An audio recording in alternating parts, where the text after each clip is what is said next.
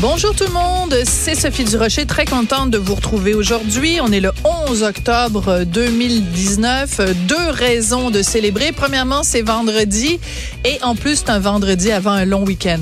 Qu'est-ce qu'il peut y avoir de mieux que ça? Donc, merci d'avoir choisi Cube et d'avoir choisi On n'est pas obligé d'être d'accord pour passer votre heure de lunch, de repas du midi. Écoutez, vous le savez, quand il y a des matchs de hockey, euh, on remet des étoiles, les étoiles du match.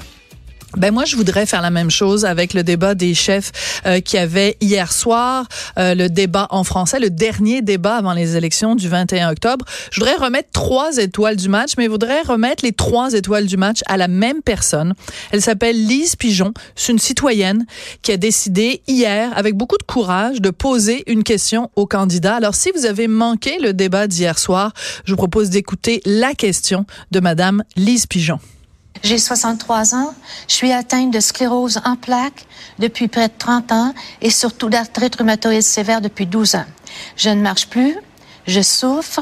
Je porte des culottes d'incontinence. J'ai des plaies de pression et j'en passe. Madame May, messieurs, afin de permettre à vos proches et à nous tous un jour d'avoir le droit de mourir dans la dignité, promettez-vous aux électeurs, oui ou non, d'alléger la loi actuelle comme le recommande la juge Baudouin de la Cour supérieure du Québec, mais ce, bien sûr, sans créer d'embûches supplémentaires. Alors, ben, je pense qu'on a tous été euh, touchés, on a tous été troublés par euh, cette question, ce témoignage de Madame Lise Pigeon.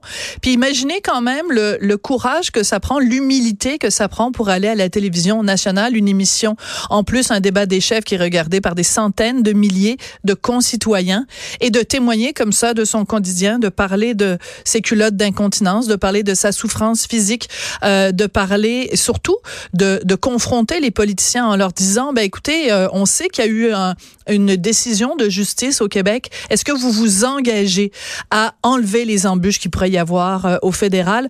Moi, vraiment, cette femme-là, euh, calme, posée avec un sourire ravageur qui venait parler de son quotidien. Je trouvais que c'était au milieu de ce débat où on parlait, bon, de, de en fait, beaucoup de partisanerie, évidemment, beaucoup de, de trucs un peu ésotériques, des choses qui sont pas toujours reliées au quotidien des Canadiens.